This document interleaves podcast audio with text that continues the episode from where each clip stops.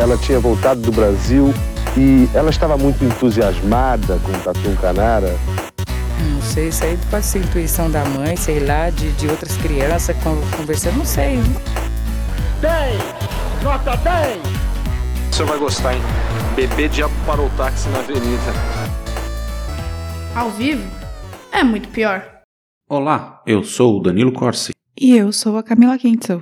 Bom, no episódio de hoje eu vou contar uma história que já aconteceu há algum tempo, mas que continua acontecendo com bastante frequência no país. Hoje vocês vão ouvir a história das Mães de Acari. Em 26 de julho de 1990, um grupo de policiais invadiu um sítio em Magé, no Rio de Janeiro, e sumiu com 11 jovens da comunidade de Acari.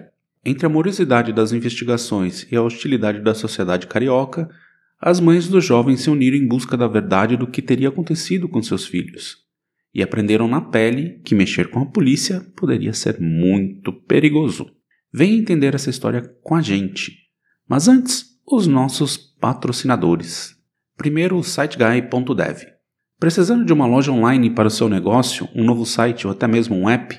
Fale com o siteguy.dev que eles resolvem isso para você com rapidez e segurança.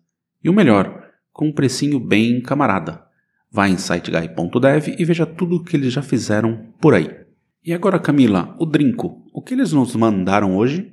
O vinho de hoje é o Terras Madre de Água Turiga, um vinho português da região de Dão, que combina bem com empanados e peixe frito. O bom é que ele está por 70 reais lá no drinco.com.br. Brinde história? Tchim, tchim. Tchim, tchim. Na estação do metrô, a foto lembra as mães de Acari e os 31 anos da chacina. Buba Guiar se mobiliza com a história que aconteceu no seu bairro e que está marcada na memória do Rio de Janeiro. Bom, vamos lá. Um pouco de contexto para facilitar o que vem pela frente. A gente já contou aqui a origem da milícia carioca no episódio da Escuderia Lecoq. Mas isso foi lá nos anos 60 e nos 30 anos seguintes, as milícias formadas por policiais só cresceram e prosperaram. Dizem que chegou até a presidência. Olha lá. Dizem, tá? Sem processinhos. Tô só especulando. Tô sabendo nada não. Rio das Pedras? E foi no final dos anos 1980 e início dos 90 que a milícia resolveu, digamos assim, diversificar sua atuação. Matar supostos criminosos não era o suficiente. Dava dinheiro, mas eles podiam mais. E uma das novas ideias foi: por que não tomamos conta das comunidades nós mesmos? E por tomar conta, falam em extorquir moradores e os negócios da comunidade em troca de segurança. E no ano de 1990, a Cari era uma dessas comunidades que viviam sob o terror das milícias. Era relativamente comum que grupos de policiais invadissem casas cobrando dinheiro para manter a segurança. Caso contrário, não poderiam garantir a integridade física de ninguém. É importante citar isso porque uma das futuras vítimas era uma das, de uma das casas invadidas, que se recusaram a pagar o cafezinho das polícia. Milícia, no caso, né? Não polícia. Cabe também dizer que tudo isso já era sabido pelo comando da Polícia Militar e até pelo governador da época, Moreira Franco. Mas as vistas eram grossas. Enfim, tudo como sempre. No dia 26 de julho de 1990, um grupo de jovens formados por Rosana Souza Santos, de 17 anos, Cristiane Souza Leite, de 17, Luiz Henrique da Silva Eusébio, de 16, Hudson de Oliveira Silva, 16, Edson Souza Costa, 16 anos também, Antônio Carlos da Silva, 17, Viviana Rocha da Silva, 13 anos, além dos irmãos Wallace Oliveira de Nascimento, de 17 anos, e El de Oliveira do Nascimento, de 30, e mais Moisés Santos Cruz, de 26 anos, e Luiz Carlos Vasconcelos de Deus, de 32, resolveram passar um dia aprazível no, no sítio onde Dona Laudicena, avó de Moisés, em Suruí, bairro de Magé, na Baixada Fluminense, trabalhava. Aqui cabe um pequena parte que vai ajudar a entender a situação. Tanto Moisés como Wallace já tinham ficha criminal por roubo de cargas. Porém, naquele momento específico, nenhum dos dois devia nada à justiça, já haviam cumprido suas penas. Isso é importante citar porque, segundo algumas investigações, pode ter sido o motivo inicial para o que vem a seguir. Enquanto estavam lá curtindo de boas, um grupo de seis policiais invadiu o sítio. Segundo o que se sabe, eles estavam atrás de dinheiro, joias e eventualmente algum produtos de carga roubada. Afinal, Moisés e Wallace estavam festejando, só poderia ser sucesso de mais um crime. E também tinha a menina Viviane, que era daquela família que se recusou a pagar um dinheirinho do café. Mas a polícia recebeu algum tipo de Não. denúncia, nada? Não, Tá. eles já supostamente já sabiam o que estava acontecendo. O grupo todo foi colocado parte em um Fiat Uno e em parte em uma Kombi, supostamente para serem levados à delegacia. E é isso que se sabe. Isso porque Dona Laudicena conseguiu escapar e relatou em depoimento. Do grupo, nunca mais se teve notícias. Foi em 1990 e até 2022 nenhum corpo foi encontrado, nem ossada, nem nada. Sumiram. Desapareceram. Mas a, a dona Laudicena, ela fugiu da Kombi ou ela não entrou não, no ela carro? não entrou no carro. Ela- Ah, quando tá. a polícia chegou, ela vazou. Entendi. E na época também foi especulado que eles teriam fugido de medo, mas acho improvável que até uma menina de 13 anos nunca mais entrasse em contato com sua família, né? Tipo, 30 anos sem falar com ninguém. São 11 pessoas ou tudo isso? 11 pessoas. Caramba. E quando isso se passou, sabe o que aconteceu, Camila? Nada. Nada. Sim. Pobre desaparecendo é pobre desaparecendo, né? Na dica de nada. A polícia nem deu muita bola, alegando que poderia ter sido alguma confusão de tráfico, que eles tinham fugido, tudo isso. A imprensa não deu a menor pelota, né? A história dos jovens de Jacari estava sendo enterrado. Só que não. As mães entraram na jogada.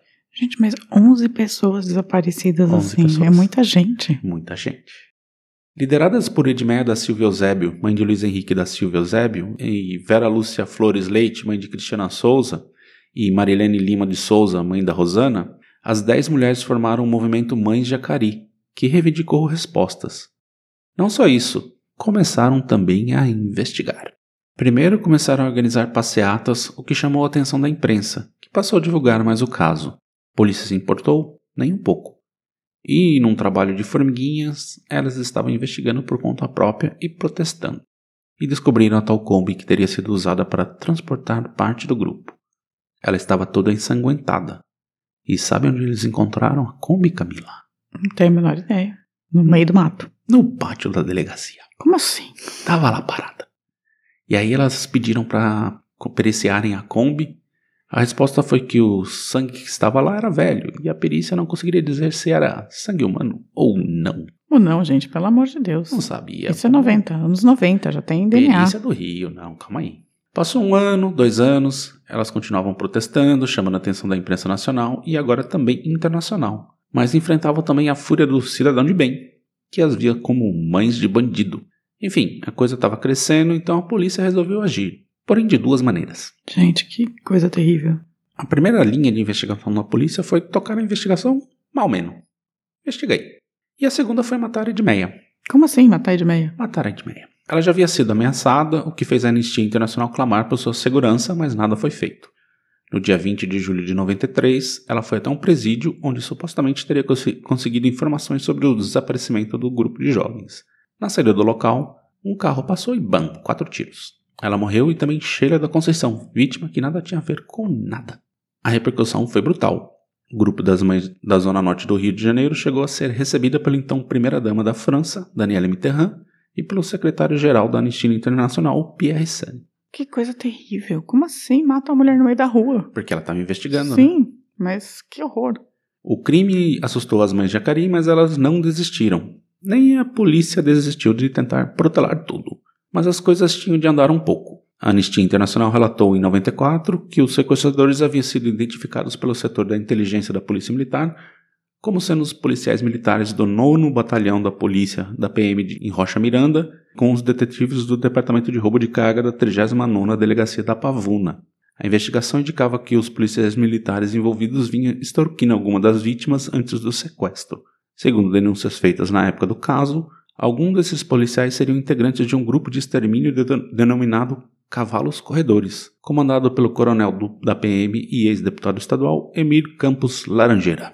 Sempre tem um deputado no meio da história, né? Sempre, é né? impressionante, assim. Basicamente, os milicianos estavam extorquindo as pessoas e por isso que sabiam que estavam lá e resolveram Sim, dar um exatamente. susto, mas alguma coisa deve ter saído muito errada no Eu meio sei, do caminho. isso não tá claro se eles, se eles queriam dar um susto ou se eles achavam que os caras estavam comemorando algum tipo de roubo de carga, porque tinha dois caras que eram envolvidos com roubo de carga, e eles acharam, ah, deve ter, sei lá, televisão, alguma coisa, vamos Mas roubar mesmo assim, eu acho, caras. eu acho que deve ter, ter dado alguma coisa errada, porque matar 11 pessoas de uma vez Provavelmente, alguma coisa deu errado. não é uma coisa assim, tipo, normal. Mesmo para esses criminosos da polícia. E aí, durante esse período, a polícia fazia algumas buscas espetaculares, cercado pela imprensa, né? Apenas para dar um gás que estavam fazendo alguma coisa. Mas nada. Tem também uma história bizarra que vem do depoimento de Vera Lúcia, mãe de Cristiane, que faleceu em 2008, né? A Vera Lúcia. E nunca encontrou a filha. Eu vou ler aqui. A minha vida foi paralisada, a minha família desestruturada. É muito triste você criar uma criança até os 16 anos e vir um algoz retirá-la.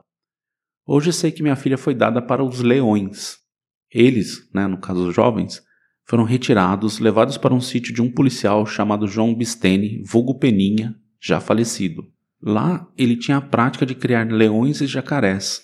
A última denúncia que eu recebi foi que ela foi dada para os leões comerem. Colocaram o braço dela na jaula, ele arrancou o braço e ela desmaiou. Jogaram o corpo dela dentro da jaula. A minha filha foi a oitava a ser dada para os leões comerem. Depois da denúncia, nós chegamos no sítio, encontramos os leões, encontramos os jacarés, mas infelizmente esse policial já havia sido assassinado. Que história surreal isso. Sim, e de fato a polícia foi lá e achou os leões. Como assim? Os policiais, um policial tinha um sítio que ele criava leões e jacarés. Quantos leões? Eles acharam três e dois mortos enterrados. Eram cinco no total. Isso tá parecendo a máfia dos tigres versões, versão brasileira policial, pois né? Pois é. Que coisa absurda. E aí, sim, de fato, a polícia foi lá, achou né, os leões no sítio, e o, esse policial, que também tinha ligação com Laranjeira, tinha sido assassinado pouco tempo antes. Né, eles foram averiguar a denúncia da Vera Lúcia, mas supostamente não havia nada que pudesse corroborar a história, né? Quando, quando eles bateram lá na, na casa, né, estouraram o sítio com leões, já, já, tinha passado mais de dois anos do desaparecimento, então, sim, tinha como provar nada, né? Enfim, foi somente em 2001 que a justiça acatou a investigação sobre a morte de Edmeia, mas arquivou tudo.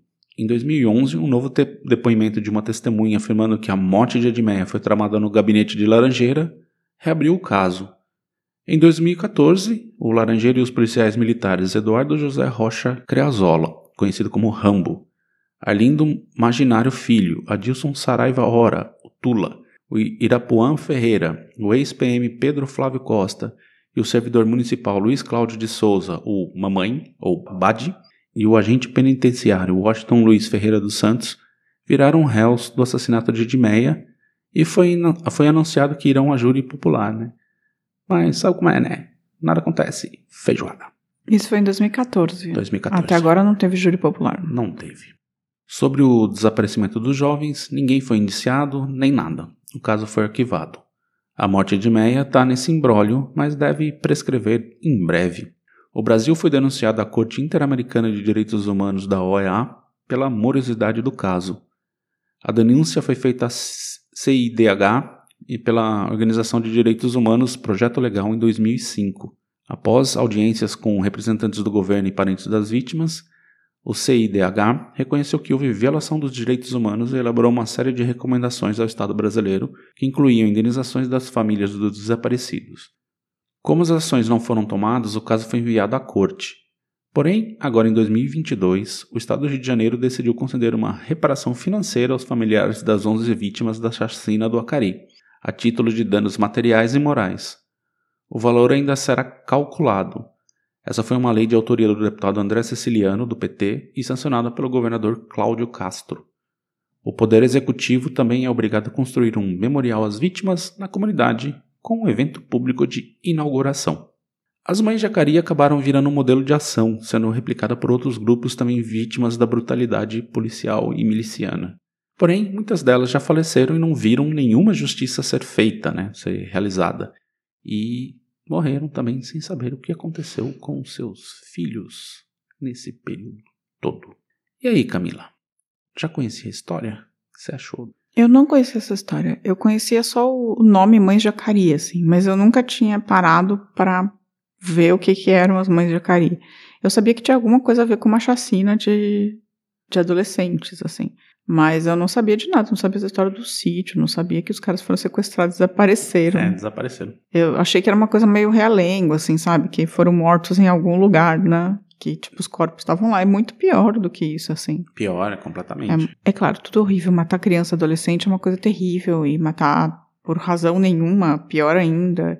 E as mães não terem os corpos é cruel demais, assim. É horrível, tudo horrível nessa história. E a mãe morta ainda. Eu vi uns vídeos de, né, de reportagens do caso, assim, das investigações, assim. Tava muito óbvio que, que eles não queriam achar e mesmo que, sei lá, soubesse exatamente onde poderia estar algum corpo, eles faziam assim. Eu vi um vídeo que eles estão num perto de uma lagoa, assim, num, numa quebrada lá no Rio. Tipo, o espaço, sei lá, devia ter 10 metros quadrados de, de espaço, assim, onde eles tinham que cavar. Eles estavam com três escavadeiras, assim, jogando terra para tudo quanto é lado, fazendo um buraco gigante, assim. E aí falaram, não tem nada aqui não.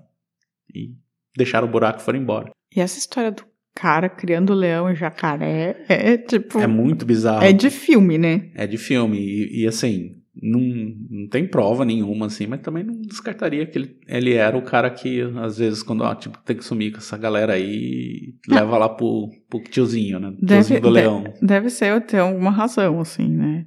Sim. Tipo, Você criar cinco leões assim do nada não é uma coisa que você fala assim, nossa, eu vou ter cinco leões no meu sítio. cinco leões. Gente, tudo errado, pelo amor. Nossa. horrível, horrível. Tudo horrível nessa história. Bizarro. Vamos dar uma pausa e vamos pro recadinho? Sim. Edmeia liderou o grupo Manjacari, que buscava respostas para o sumiço dos jovens. Ela teria sido morta depois de descobrir informações que revelariam o local onde estavam os jovens desaparecidos. Hoje. Camila, se alguém quiser falar com a gente, como faz? Tem algumas maneiras. A primeira delas é mandar um e-mail para contato@muitopior.com.br. Essa é a mais clássica. Ou deixar um comentário no site muitopior.com.br. Agora, também pode ser uma pessoa do social, né, que quer falar pelas redes. Aí a gente tá no Facebook, no Instagram e no Twitter. E se você ouve no YouTube, também pode deixar um recadinho nos comentários de cada vídeo. Beleza, agora vamos comentar aqui os comentários. Primeiro, a Andrea Cubas, ali no, no episódio da, do sequestro da Miriam Brandão, falou que imagino que a mãe dessa menina deve ter uma fé muito grande em Deus, porque isso explicaria porque ela não tem desejo de vingança, né? De contratar qualquer um ali pra pagar com os caras que fizeram a parada. É, é uma pessoa que passou, né? Porque realmente eu não sei se eu conseguiria, não, viu? É tipo um pouco demais pra mim. Agora pensando, né? Não sei como que é, porque eu nunca passei, graças a Deus, né? Ou ainda bem, nunca passei por nada nem perto disso, assim, mas é terrível demais, assim. Eu não sei como que é a relação de ódio que você tem. É, exatamente. Ela também comentou que os comentários, né, do, do no YouTube do sequestro da Miriam estavam fechados, e na verdade, de fato, mas acho que foi o próprio YouTube que fechou, não foi a gente, mas eu já liberei.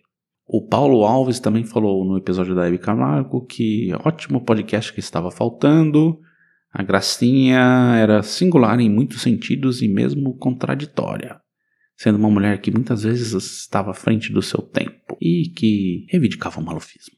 Pois é. Era, era contraditório, assim. É, sei lá, politicamente muito conservadora, assim, mas ao mesmo tempo, em outros, outras coisas, extremamente, muito, muito à frente do seu tempo, assim. É engraçado, né? Como as pessoas não são uma coisa só, né? Eu acho que isso que é, é o bonito da vida. Já lá no episódio mais antigo, nosso 25 episódio sobre o beijoqueiro, a Cláudia Garcia mandou a seguinte mensagem: Gente, como vocês são ridículos! Ridículos! Ridículos! Chamar a polícia para um homem doente? Por isso que o programa começou com os merda anunciando vinhos caros e um homem foi preso por um momento de felicidade de- ao dar um beijo bobo e está na cadeia. Ridículos! Ridículos! Você é ridículo. E uns merda. A gente é uns É. merda também. Gente, pelo amor. Pois é, né? Mas Sei é aquela coisa, né? Assim, espero que Ela a tá- Cláudia não seja beijada sem consentimento, né? É, eu não sei o que, que é. Eu não lembro desse episódio, eu não lembro o que a gente falou, porque faz, sei lá, três anos. Mas, sei lá, deve ter, deve ter sido bem pesado pra ela, né? Sei lá. Deve É. que ela tem essa vontade de virar beijoqueira e já tá se defendendo. antes. Pois é, né? Já- Ridículo. Ridículo. Já a Rúbia Duarte, né, também no sequestro da Miriam Brandão, ela falou que é de Belo Horizonte, tinha dois anos nessa época, e esse caso teve bastante influência na criação super protetora que os pais dela deram pra ela. Eles eram humildes e já não bastando esse caso ser bem cruel, a imprensa era bastante sensacionalista. E para fechar com chave de ouro, nessa época também estava tendo uma moda de ligar para a casa dos outros e passar trotes de sequestro.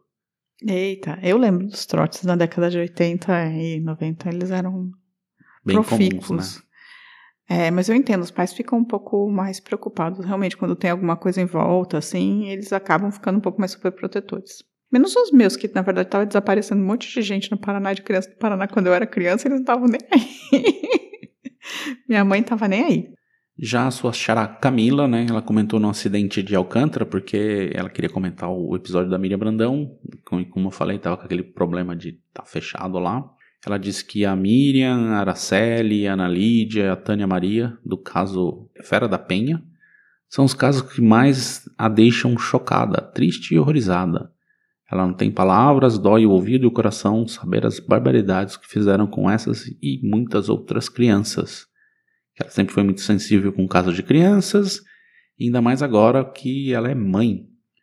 Porém, é de extrema importância que tais casos não caiam no esquecimento. É. Acho que é por isso que a gente até conta aqui. Né? É, eu acho, eu acho esses casos terríveis mesmo. São os casos que mais mexem com a gente na hora de contar, assim. Mas. E alguns massacres também que são tão estúpidos que você fala, meu Deus do céu, assim. Mas o. A gente é, tem que contar essas histórias. Essas histórias precisam ser contadas, assim, assim, até pra. Tipo, pra deixar os pais um pouco mais protetores em algum sentido, porque é importante né, ficar de olho, assim, deixar toda a comunidade de olho, na verdade, porque sempre existe umas pessoas que são que deveriam estar presas, mas infelizmente não estão, né?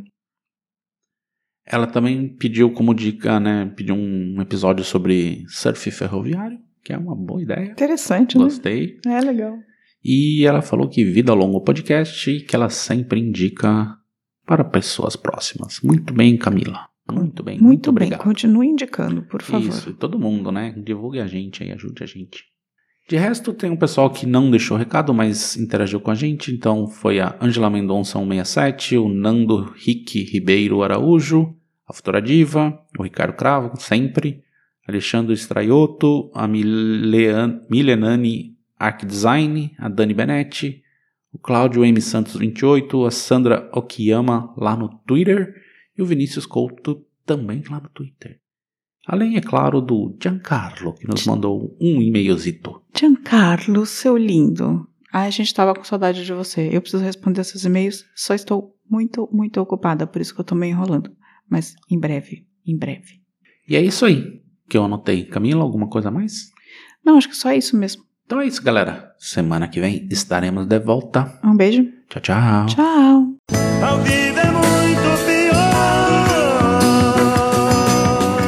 Esse episódio é um oferecimento de trinco.com.br e siteguy.dev.